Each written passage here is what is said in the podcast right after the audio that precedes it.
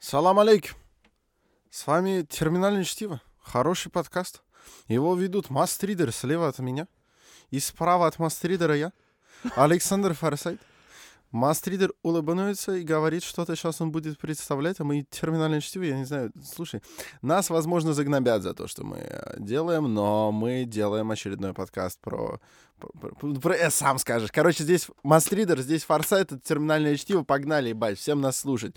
Ставьте нам, пожалуйста, хорошие оценки и пишите комментарии, не обязательно хорошие, но лучше хорошие, на, на iTunes, iTunes, потому что это позволит нам выйти там в топы и звать топовых гостей, потому что топовые гости к лохам не ходят. Мы, конечно, не лохи, но об этом должны все знать, о том, что мы не лохи. Вот, пожалуйста, пожалуйста. Ультимативный Мастрид в студию. А, Мастрид публиковался на телеграм-канале Мастрид, или в телеграм-канале, кому как больше нравится. А, значит, э, сайт kilet.com опубликовал текст о коэффициенте неравенства в сексе в современном мире, в сексе и в отношениях. Лучше секси, наверное, буду говорить, да? Ну, если ты будешь говорить секси, я буду говорить секси, потому что я максимально хочу быть не согласен с тобой по а, поводу ну, секса. Отлично. Значит, а, тогда я буду говорить в сексе чтобы быть не согласным с, твоей, с твоим okay, э, несогласием. Тогда в сексе. Э, значит, в статистике есть такой термин коэффициент Джини, обозначающий уровень расслоения общества по какому-то параметру. Например, если у вас 100 долларов, а у меня 1 доллар, то у нас э, высокий коэффициент Джини у нашего общества из двух человек, потому что у вас в 100, в 100 раз больше денег, чем у меня, значит, у вас там 99% богатств, да, примерно там, а у меня один. Если, например, в нашу комнату зайдет, э, в нашу с Форсайтом комнату, в которой мы записываемся, зайдет Билл Гейтс, то тоже коэффициент Джини этой комнаты вырастет, потому что мы там не особо богатые, а он богат. Вот он точно, особо богат. Вот точно, точно так же ну, мы, конечно, духовно богаты. Ну, во всяком случае, Александр точно. Но... Да, во всяком случае, я. Ну, тут коэффициент Джинни вот в нашей комнате духовного богатства, я надеюсь, что он такой не очень высокий, потому что мы, ну, я надеюсь, что я могу конкурировать с тобой в духовном богатстве хотя бы немного, поэтому расслоение небольшое. Uh-huh. Вот. А, так я к чему? Этот коэффициент можно применять и в сексе, и в отношениях. А, в частности, есть действительно неравенство, что показывает эксперименты разные и биг дата, собранная с Тиндера, с OkCupid и с других э, приложений для дейтинга, есть неравенство э, между разными людьми в э, успешности их дейтинговых практик. Особенно большое это неравенство среди как вы думаете, кого? Мужчин или женщин? Женщин или мужчин? Конечно же, среди мужчин. Потому что э, по статистике, а сейчас я зачитаю статистику. Угу, давай. Нижний по привлекательности 80% мужчин соревнуются за нижние 22% женщин, а оставшиеся 78% женщин соревнуются за верхние 20% у мужчин. Поэтому у э, гетеросексуальных, мы говорим сейчас про гетеросексуальные пары для удобства, потому что среди гомосексуальных понятно, что э, там может быть все по-другому. Вот, у гетеросексуальных мужчин коэффициент Джини составляет 0.54, то есть э, это выше средних, э, среднего коэффициента Джини по разным экономикам стран. Это такая очень э, несправедливая экономика, если вот сравнивать с экономиками стран, как какая-нибудь э, ЮАР, например, где есть немного богачей, а все остальное население живет в разных гетто, там нищ, нищенствует и так далее. Среди женщин тоже есть неравенство. Вот та статистика, которую я назвал, тоже показывает, что оно есть, но оно меньше. Коэффициент Джини для гетеросексуальных женщин составляет 0,324. То есть, ну, где-то на 70% э, меньше, чем среди мужчин, но тоже оно есть. И, И что э, это все для нас значит в практическом смысле? В практическом смысле это значит, есть, короче, такой термин полигения. А, слышал про него? Или полигиния, я не уверен, что правильно ставлю ударение. Много, много жение? Нет. Не... Полигиния? Да. Ги... А, Поле это... много, гин... это жен... женщины, и что? А, сейчас этот термин используется в отношении того, куда идет наше общество в отношении отношений, извините за такой ну, ничего. полианазм. Есть несколько процентов успешных самцов, так сказать, mm-hmm. гетеросексуальных, которые э, занимаются сексом с разными симпатичными женщинами, на Мгм. регулярной основе, на, не на основе полигамии, но на основе того, что они могут там выбирать Мгм. э, партнерш, но могут и на основе полигамии.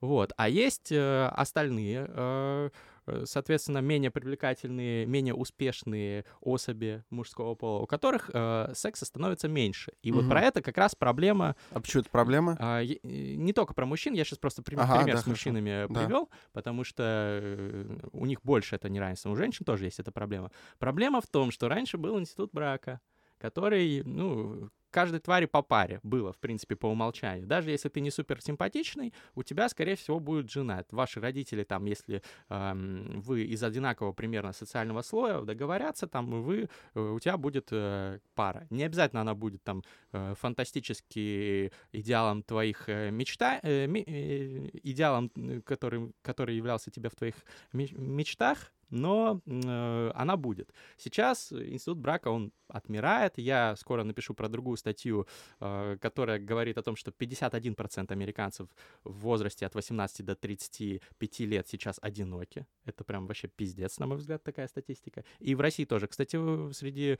таких, так сказать, успешных горожан этот тренд наблюдается, что много одиноких людей. Вот. Короче говоря, брак перестает быть дефолтной опцией. Многие люди ну, э, не вступают в него, потому что уже нет такого социального прессинга. Одиноких, одиноких означает, что у них нет партнера или что они не нет в браке? партнера. Нет партнера. Нет постоянного партнера. Ну, постоянного, да. Так а что в этом плохого? Подожди, это же не Ну, означает, это- что у них нет, м, типа... Я не помню, там в статью скину ссылку в описании подкаста. Скорее всего, там, по-моему, вообще нет партнера. То есть одинокий. Ну, может быть, там иногда есть какой-то случайный секс. Ну, плохо в том, что такие люди по статистике, даже если взять там цинично рассуждать, по статистике одинокие люди меньше живут, они, у них там чаще Ну, они инфаркты просто, там и так видимо, далее. видимо, не особо умеют пользоваться тем, что им дано.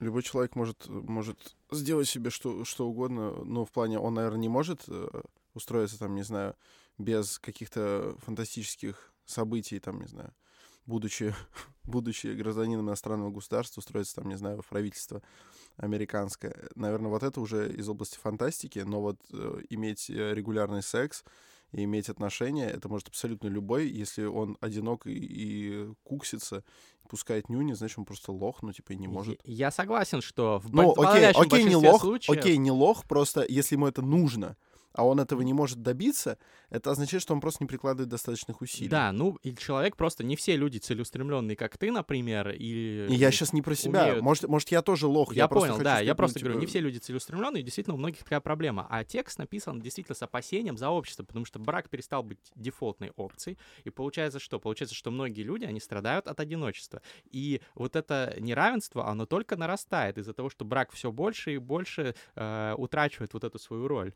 И мы возвращаемся, по сути, к периоду максимального э, социального расслоения по вот этому категорию секса и по этой категории секса.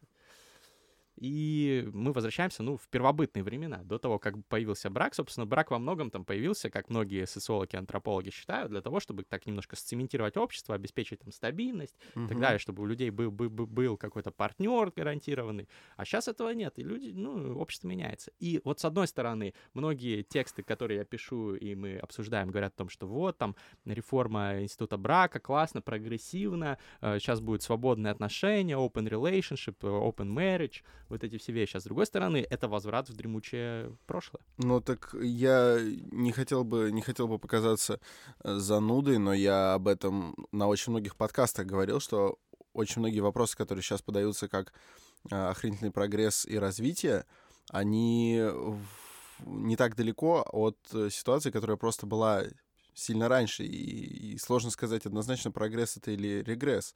Потому что даже тот же отказ а, от некоторых социальных норм это тоже скатывание к первобытности, потому что, потому что цивилизация выросла из, э, из наращивания массива социальных норм и ограничений. Вот. А, Соответственно, она усложнялась, усложнялась, усложнялась. Сейчас э, и идет тренд, правда, на упрощение. То есть отказ от каких-то а, от каких-то четких а, рамок, вот, а- отказ от э, норм и, и правил приличия и всего такого, это же тоже, по сути, возврат к более древнему состоянию, когда над приличиями запаривались меньше. Но не все нововведения человеческой цивилизации, я думаю, ты не будешь тут со мной спорить, не все они являются хорошими. То есть не все, что появилось плане- у нас в нашей человеческой культуре, это достойно Не, ну просто, сохранения. Просто некоторые вещи сделали, сделали человека и развили его. Потому что, потому что чем больше, чем больше у тебя трудностей в жизни, э, тем э, больше ты развиваешься. Но это как, это как э, качать мышцы. Чем больше ты их нагружаешь и нагружаешь их тем, что на грани их возможности, тем они, ну, они от этого только и будут расти. Поэтому, например, в Полинезии не родилось особо никакой культуры, и музыка у них очень примитивная, и, и не родилась там, не знаю, литература и все такое, потому что э, развитие культуры крайне медленное там, где человеку жить легко. Где человеку жить легко, там ему не, нечем заняться. Он лежит, и когда он проголодается, он просто типа поднимется, сделает пару шагов, возьмет кокос, выпьет Ну, его и понятно. кайфанет. У него нет Ирригации не зимы, у него нет зимы, э, ему не нужно заготавливать на зиму продукты. У него нет проблем, да, с дождями, ему не нужно придумывать ирригацию. Ну, короче, вот это все. То есть трудности, э, они, правда, человека развивают. Поэтому мне кажется, что э, в какой-то момент природных трудностей человеку стало не хватать, потому что спорить с природой он уже, условно говоря, научился, и он начал спорить со своей природой. И начал устанавливать себе ограничения и рамки. Религиозные, а, э, чисто социально, э, социально отношенческие и все такое. И это, правда, двигало человека очень долго вперед. Потому что, например, культура метафор родилась из двух вещей. Первое, из э, полуязыческих верований, что можно словами наделить э, предмет свойствами, которые, которыми он не обладает. Например, если про э, меч сказать разящий дуб битвы, то из просто куска железа, которым можно человека убить, он становится чем-то вековым, э, максимально... Ну, то есть ты наделяешь его какими-то характеристиками и свойствами, которые аккумулируют какую-то мистическую энергию. Это первая составляющая. А вторая составляющая метафоры — это то, что нечто э, напрямую сказать было нельзя. Ну, то есть, э, ну, напрямую, допустим, ты не можешь сказать, что там, блин, хочу там, не знаю, хочу ебаться хочу, да? И из этого родилась половина романтической литературы. Правда. Вот. Стихотворение э, всевозможные. Да, се- серьезно. Условно, ты не можешь, ты не можешь написать э, про то, что там, не знаю, э, де- девушки тоже, тоже хотят, как и все такое, потому что это супер табуированная тема, там, не знаю, какой-нибудь 18 век. И поэтому, поэтому на рубеже 18 и 19 веков Карамзин пишет такой, ой, бедная Лиза, она такая крестьянка, но у нее такая любовь, и вот этот весь сентиментализм из этого рождается, и это двигается вперед, потому что есть трудность с тем, как это выразить. Если есть, допустим, возможность просто сказать, короче, крестьяне тоже хотят ебаться, в том числе женщины, из этого никакого Карамзина не получится. А сейчас все идет в сторону э, упрощения, в сторону ам, отказа. Я, я не могу сказать, что все это очень плохо. Я просто говорю о векторе, что вектор сменился. Это нормально. Интересная у тебя получилась такая вставочка. Пишут нам э, подписчики, которые смотрят нас э, в прямом эфире в Инстаграме, что ты красавчик, очень интересно, здорово. Они так не пишут, не надо врать. Пишет Дарико Джан. Дарико Джан, салют. Так вот, я хочу сказать, что, наверное, да, наверное, такой вектор действительно есть на упрощение. Хотя вот подписчица Ксения Коршун пишет на упрощение в сторону чего? А хуй его знает. Извините, пожалуйста, за мой французский. Вот, мы не футурологи, мы просто тут сидим э, на студии. Мы не футурологи, мы футуристы. Да, мы ретро-футуристы. Знаешь таких, да? Вот, в неплохо, общем, неплохо. Это же не значит, вот как ты правильно сказал, Александр, это не значит, что обязательно это плохо. И обязательно человечеству нужно, чтобы у него были дальше эти трудности. Развитие ради развития, это, возможно, конечно, там заебись и пиздато, и я сам хочу, чтобы человечество развивалось. Но какой ценой? Ну, то есть, наверное, то, что дети умирали от каких-то инфекций э, во младенчестве, тоже продвинуло наше человечество как цивилизацию вперед, потому что лю- люди стали биться над решением этой проблемы, открыли какие-то новые лекарства в свое Мгм, время. мгм. Там, э, ну, понятно, что антибиотики не специально открыли, да, но какие-то другие лекарства открыли только из-за того, что вот люди погибали. Ну, не только дети, Ну. я просто привел такой эмоциональный аргумент, чтобы сразу было relatable, как говорится. Вот. А, но я очень рад, что сейчас меньше этих трудностей стало, что сейчас э, во младенчестве не умирают там каждый второй младенец, или какая там была статистика раньше, даже большая часть детей умирали во младенчестве, когда рожали там русские крестьянки по 10 детей, доживало там до взрослого возраста там 3-4. Но это вот ты сейчас говоришь сейчас как раз нет. про аспект борьбы с природой, а я тебе говорю про аспект борьбы с человеческой природой. Это вот. сейчас а... в основном в этом поле лежит. Все еще никто не хочет, чтобы дети умерла, умирали во младенчестве. Здесь, ну, как бы даже обсуждать, мне кажется, нечего. С человеческой природой тоже. Вот есть разные там ограничения, которые в свое время, они made sense, как говорится. Ну. То есть они позволяли структурировать общество и так далее. Но сейчас они создают дискриминацию. Например, ну, сегрегация в каких-то там трудах теоретиков ее изначально, она тоже была рациональной, по мнению этих людей, оправдывала как-то интеграцию темнокожих американцев в общество и так далее. Но сейчас, ну, я не думаю, что ты будешь спорить с тем, что это Так я же не про все, я и... не про все, но мы говорили про отношения, Uh, я понимаю, что, что отказ, отказ от очень многих Сейчас про отношения скажу норм и рамок. Ну давай, тогда Вот, про отношения тоже. Отдавали там э, женщину и мужчину там еще в, чуть ли не в детском возрасте, коммитились они на то, что будут мужем и женой, будут друг с другом на все время. И это, может быть, с точки зрения общества и цивилизации помогало, но с точки зрения разбитых судеб очень многие люди оставались, и про это те же там сентиментальные и другие романы тоже не один написан, про то, как люди там оказались, блядь, в несчастном браке э, с человеком, который вообще им не близок нифига. Ну вот даже возьмем более современный пример, Анна Каренина, да, безусловно, несчастная женщина, которая просто у нее не было матча она бы не замечилась э, с, с Алексеем, своим мужем, а, в Тиндере. А если бы замечилась, сходила бы на первое свидание и поняла, что это не ее. Просто, ну, личностями не сходятся. Вот. Да и, в принципе, он там намного старше ее. Ну, блин, пара, пара ни, ни, никак надо, в общем. Вот, из-за этого вот эта трагедия. Трагедии человеческих судеб происходили, понимаешь? То есть ограничение помогало обществу, но... Ну, подожди, а, а, о чем мы тогда хотим просто поговорить? Я, я, я просто не вполне понимаю. А, мне кажется, что как только, как только ты избавляешься от некоторой внешней регуляции в, в организации человеческих отношений, а, между мужчиной и женщиной или между однополыми существами, если тебе это надо, мне хер знает. Ну, в смысле, если тебе надо вот это, чтобы лично, я оговорился. Ли, лично нет, не лично, надо, но чтобы, э, нет, если тебе надо, чтобы я, да. чтобы я об этом сказал. Вот, я, конечно, не люблю это все, но неважно. Я что хотел сказать, что как, бы, как, только, как только здесь внешнее регулирование исчезает, а, в той или иной степени расслоение будет моментальным, потому что, ну, у кого-то просто, ну, там, не знаю, а, больше там харизмы, кто-то, кто-то да. Э, э, рыночек так, так или иначе, да, рыночек начинает решать. И у кого-то есть вот эта бизнес-жилка, а у кого-то нет. И поэтому кто-то становится богатым и выбирается из нищеты, а кто-то остается в нищете и всю жизнь сетует, типа, вот, как это вот они богатеют, как они зарабатывают капитал.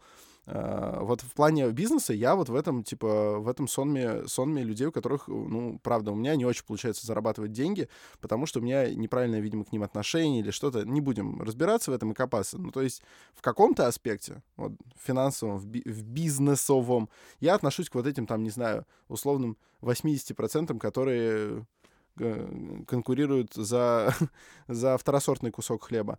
А в каком-то отношении, может быть, я более искушенный, у меня больше что-то получается. Я просто не вижу в этом никакой проблемы. Классно, что это посчитали, классно. Но а что с этим делать? Да ничего, это нормально. Нет, ну ты только что говорил, что тебя там э, и во многих выпусках терминального чтива ты говорил, что тебя пугают многие перемены общества. Да, многие вот, пугают. Э, Но это просто прощения... я просто не вижу в этом вот конкретно в этом я перемен особо и не вижу. Ну то есть разница только в том, что брак уходит на второй план, но нет, а... много инцелов. Это целый феномен. Э, Ой, инцелы. In, involuntary celibate. Нет добровольный целебат, когда люди там, ну, в основном это к мужчинам относятся, но женщины тоже на самом это деле, просто, одиноки. Это просто, это просто потому, вот это, да, это, мне кажется, феномен инцелов, особенно мужчин инцелов, потому что, да, среди инцелов есть и женщины. Он порожден э, отказом от, э, от гендерного стереотипа о поведении мужчин. Вот это, мне кажется, очень обидным, потому что мне, мне досадно видеть, что очень многие мужчины ведут себя не как мужчины, не по-мужски. Uh, то есть, да, я, возможно, сейчас оперирую по мнению твоих а, подписчиков крайне устаревшими понятиями, но я считаю, что, что есть некоторое вот мужское поведение, достойное мужчины, а есть поведение недостойное мужчины. Если ты считаешь, что ты можешь собираться в компании людей и плакать о том, что какой-то чет потрахивает твою Стейси, пока на тебя... Я, да, я шарю за инцелов. Э, пока ты, пока ты сидишь и не можешь никак обратить на себя ее внимание, хотя ты такой вроде неплохой, ты умный, то ты плохой, неумный, ты, и ты вообще, ну, в, в принципе, действительно логично, ты правда недостоин женщины. Ну, позволь, позволь мне парировать. Во-первых, Да, я считаю, что, ну, я согласен с тем, что есть там определенные нормы мужского поведения и так далее, но я бы сказал, что это просто должно распространяться на оба пола. Это нормы достойного благородного поведения. Человеческого поведения, да? э, Тут не нужно сексизма добавлять, что А, бы недостойно мужчины, что ты как тряпка, как баба, там вот это вот все. Это неправильно. Нужно просто сказать, ты ведешь себя недостойно. Ну, я просто считаю, что, что если женщина, если женщина расхныкалась, то это, в принципе, нормально. Я, я... А вот это твой снисходительный сексизм, я считаю, Нет, что я просто типа, не не, стоит вижу расклеиваться никому. А если, а если, а если мужчина, типа, не может совладать со своими эмоциями, то, ну, Ну, во-первых, как бы совладать своими эмоциями это отдельный тезис. Там много есть материалов про то, как э, существующие гендерные стереотипы и э, то, как общество учит людей владеть всегда своими эмоциями, там мужчина никогда не плачет и так далее, приводит к психологическим травмам. Да, это правда мужчин. приводит. Кстати, Вот. правда приводит. Это- не это- буду спорить, я как психолог подтверждаю, если вы сдерживаете свои эмоции, вы себе вредите. Просто я считаю, что это вред, на который стоит идти. Ну, то есть я готов Ну, пожертвовать понятно, своим твой- здоровьем во имя того, чтобы оставаться выдержанным и всегда говорить с некоторым гравитас. Твоем, твоя, твоя позиция, я на самом деле во многом тоже ее придерживаюсь, просто потому что так был воспитан, и э, считаю, что это, ну, иногда стоит того, ну да, там, по- потерпеть, поотказаться. Вот, но я не стал бы добавлять сюда элемент сексизма, это и к женщинам точно так же относится, просто э, эмоции, выражение эмоций женщинами на публике, оно не осуждается социально так, как э, выражение эмоций мужчинами на публике. Это я говорю про Россию, кстати, в других странах везде э, по-разному. Э, Ну, то есть мы, мы сейчас обсуждаем наше общество, в другом обществе ты, ты был бы консерватором, но говорил бы по-другому, например. То есть, ну, везде очень индивиду- индивидуально. И именно поэтому я не стал бы бить тревогу из-за того, что вот утрачивается это все. Вот комментарий от Дарьи Коджан. Обожаю эти адекватные притирочки на тему сексизма. Ну, мы стараемся, да. Вот. Но вывод какой? Вот ты говоришь, ну, ничего, общество меняется, всегда были там э, тоже там успешные, неуспешные в разных сферах. Ну Но да. в сексе-то э, это важно, в в сексе и в отношениях, ну, я в одну, в одну категорию эти явления отношу, это важно, потому что люди, ну, просто несчастными становятся, меньше живут даже, ну, то есть там болеют чаще и так далее. А мне бы хотелось, чтобы больше людей были, было счастливыми. С другой стороны, я выступаю не за то, чтобы искусственно ограничивать это все. То есть там э, воз- возобновлять там церковный институт брака, ну, это не то, Нет, что это, в принципе, не решение. выступал. Вот, просто какие-то, наверное, социальные меры нужны, чтобы бороться с этим всем, в том числе просветительские. в Я том считаю, числе- нужен благотворительный секс. Я считаю, что Так. нужно создать фонд. Я считаю, Это требовать- троллинг? тебе решать. Ну, давай. А, знаешь, как у, Optimus Gang, я их, в принципе, не смотрю, но мне Букер показывал, у них ролик был какой-то, а, где чувак просто подходит и такой, это магазин? Ему просто отвечают, тебе решать. Он такой, ну тогда, ну тогда, ну тогда это магазин. Вот. А, точно так же, это троллинг, ну тебе Ты решать. готов записаться вот благотворительным ёбарем? М, Готов ли ты трахать некрасивых женщин? э, в- Это интернет, ты должен быть готов, да. Да. А, знаешь, кстати, э, если бы, если бы это было, бу- был не юмористический просто какой-то пассаж, а правда создался бы такой благотворительный фонд, Да. и я был бы уверен в том, что моя профессия социально защищена, что я оформлен по ТК, Отпуск. и что у меня есть оплачиваемый отпуск, что я, ну, у меня идут отчисления в пенсионный фонд, путёвка в соцпакет, э, и все такое, и что я точно не заболею, то я бы, наверное, пару дней в месяц а, отрабатывал бы в этом фонде, как в Северной Блин. Корее, как в Северной Корее пару дней в месяц каждый профессор должен отработать а, специалистом в библиотеке. Вот. В Северной Корее устроено так. Если ты специалист в какой-то сфере, то несколько дней в месяц, там, я не помню сколько точно, ты должен сидеть в комнате для разъяснений в библиотеке в отделе, посвященном своей тематике. Допустим, если мастридер, эксперт по, допустим, ну, ну, допустим, по SMM, и в аптеке, ой, в аптеке, господи, в библиотеке есть э, целый отдел, посвященный литературе на Так. тему SMM, то мастридер должен какой-то процент своего времени проводить в комнате, где он будет э, сидеть и заниматься одним единственным. Туда будут заходить люди, которые в SMM что-то не поняли, почитав книгу, он будет объяснять. Вот точно так же я бы какой-то процент своего времени проводил бы в, благотвори- в благотворительном фонде, чтобы эти женщины Потому что ты эксперт по не сексу. были... Не, я не эксперт. Я... Блин, да, значит, я бы не проводил там время. Ну, черт. И вот я и зарапортовался. Но, но идея-то, в принципе, хорошая. В принципе, секс из жалости для многих это единственный вид секса. И, Ну, блин, секс-роботы для этого блин, нужны. так, я, я, я, прока- я раскололся. Жалко.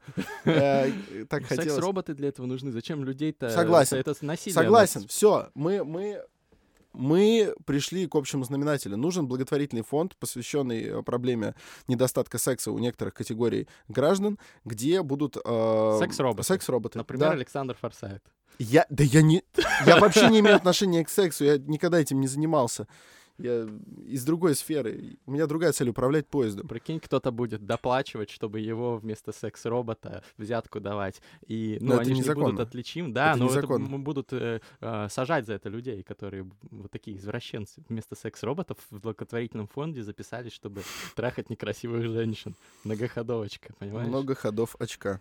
Но я, я, в принципе, не знаю, что с этой проблемой. Ты говоришь, нужны какие-то социальные меры. Мне, мне так на самом деле... не- Просветительские, чтобы вот люди не становились там теми же инцелами, чтобы они не сидели, не плакались, как ты вот сказал, а чтобы они, например, ну, учились э, целеполаганию, Ну, кстати- прокачке кстати себя, говоря, читали мне-. Вот сейчас я скажу жуткую, наверное, вещь, и меня, возможно, заклюют. Пожалуйста, никто не обижайтесь. Так. Но мне кажется, главная штука, чтобы не быть несчастным в сфере отношений, я серьезно, это здоровая, э, здоровая рефлексия, здоровая интроспекция. А почему да- заклюют? А по- Потому что если развернуть этот э, тезис, то получится следующее. Адекватно оценивайте свои возможности. Посмотрите на себя. Если вы, ну, э, если вы понимаете, что у вас там, не знаю, у вас есть какие-то проблемы э, в общении, допустим, с противоположным полом, допустим, а, то трезво оценивайте, что у вас, условно говоря, есть два пути.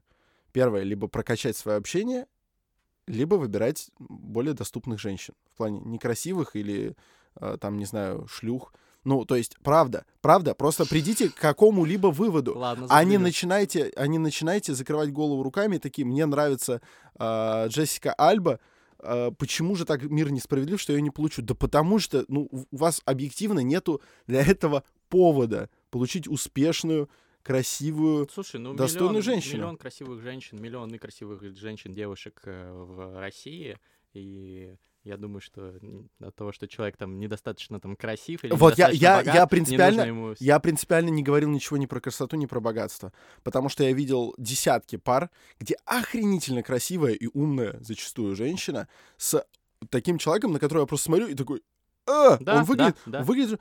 А потом он открывает рот, и я Харизма. такой, твою мать, какой крутой Так мужик. Вот, я о Вот, чем? это- Лучше, это- лучше прокачиваться, это- зачем это- на компромисс Так я это идти? первым вариантом назвал. Я первым вариантом назвал, прокачайте Ну, себя. я бы не стал идти вот, э, развить. давать совет идти на компромиссы. Лучше как раз прокачивать Так себя. это не компромисс, просто Быть если вы, если вы, если вы не готовы, если вы не готовы прокачивать себя, будьте готовы платить за секс или трахать некрасивых женщин. А если вы готовы прокачать себя, то вам реально весь мир откроется. Вы знаете, кто такой Серж Генсбур?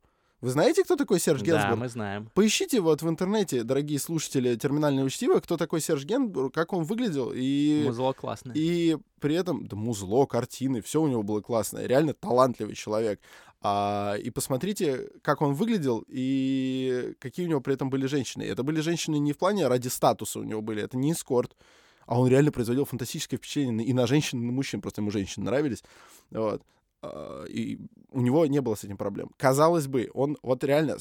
Инцел срисован с Сержа Генсбура.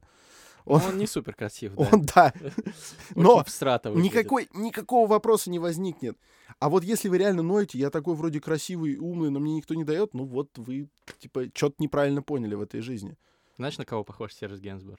На главного героя э, фильма «Юморист» немножко. На, Но в только смысле, на актера? покрасивее, да. А, Кстати, кстати, актер, который сыграл главную роль, ты посмотрел «Юморист», да? Нет. А, актер, который сыграл, у меня к нему нет вопросов. Актер вроде бы даже хороший. Я его мало где видел, но у меня нет вопросов к его актерской игре. У меня есть вопросы к режиссуре и к сценарию огромные. И просто к каким-то каким диким проколом, каком ну, это, это полное фуфло, а не фильм. Особенно мне нравится, как, как его дико пиарил, ну, тот же Юрий Дудь.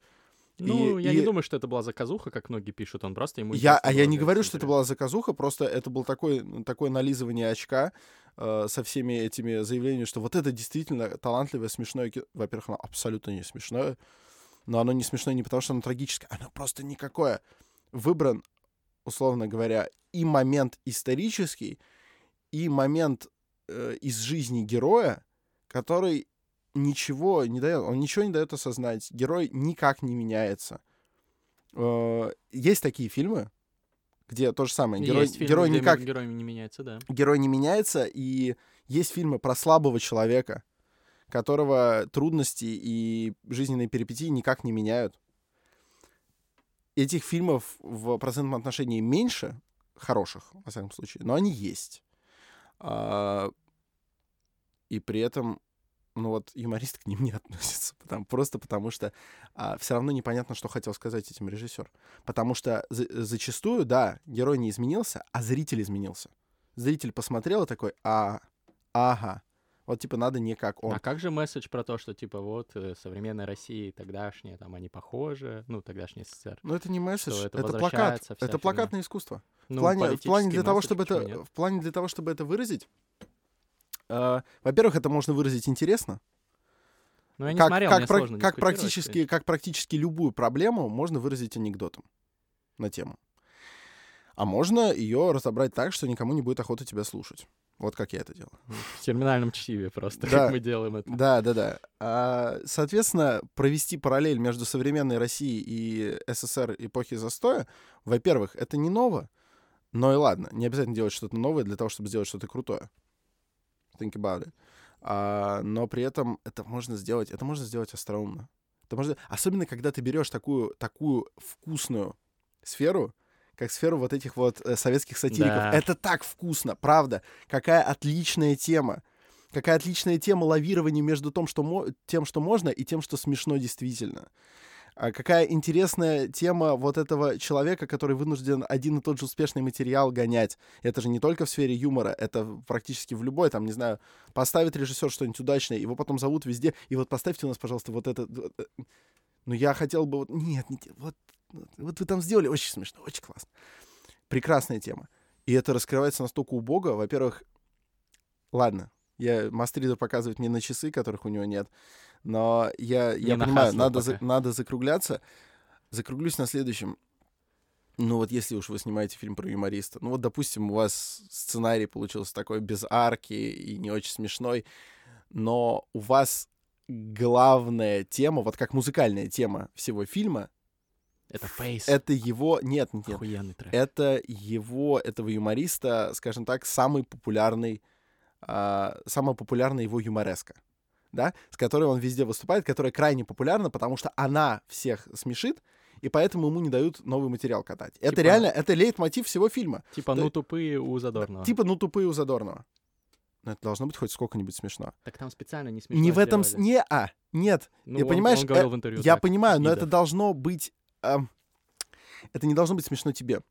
Но ты должен понимать, почему над этим смеются в зале. Понимаешь разницу? Ну, я ты не говорю... смотрел там какое-нибудь кривое зеркало, там же какой-то А я пони... мрак. но, люди я пони... но я смеются. понимаю, почему люди смеются. Правда понимаю. Я правда это могу понять. То есть я могу понять, какой человек сидит в зале и почему ему смешно. А а тут то- не можешь. М-м, не могу. Возможно, это, возможно, это вопрос э, именно режиссерского решения. Может быть, этот даже, даже этот э, монолог можно было бы произнести так, чтобы это было смешно. Но решено это в фильме так, что ты тупо не можешь поверить в предлагаемые обстоятельства. А если ты не можешь поверить в предлагаемые обстоятельства, ты не понимаешь, почему в них верят герои.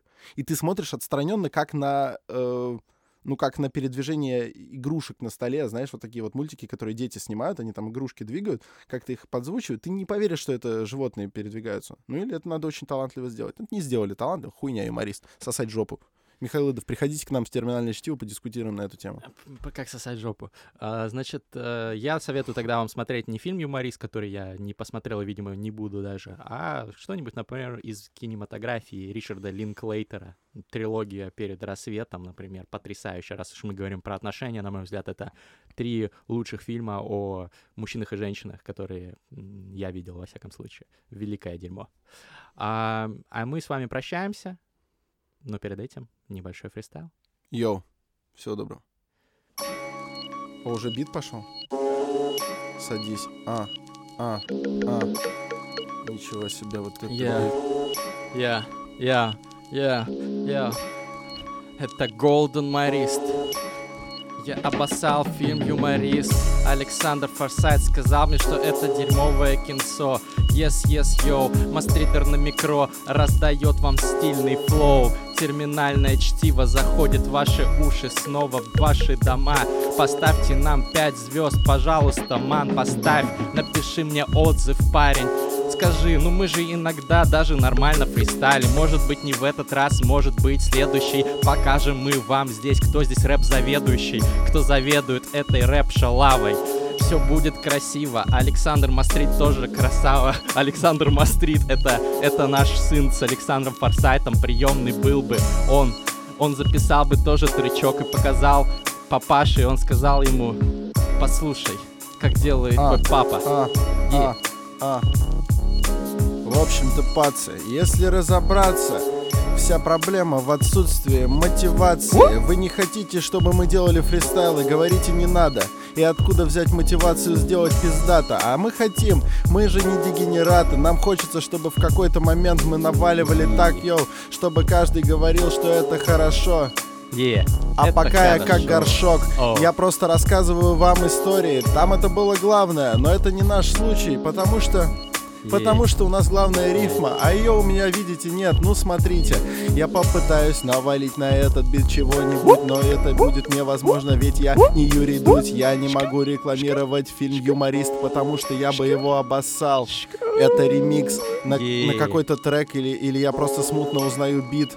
У меня Е. слегка бомбит от Е. того, что я не вижу, как идет это битло, и когда будет прерываться оно, и когда будет сменяться какой-то ритм, какой-то рисунок.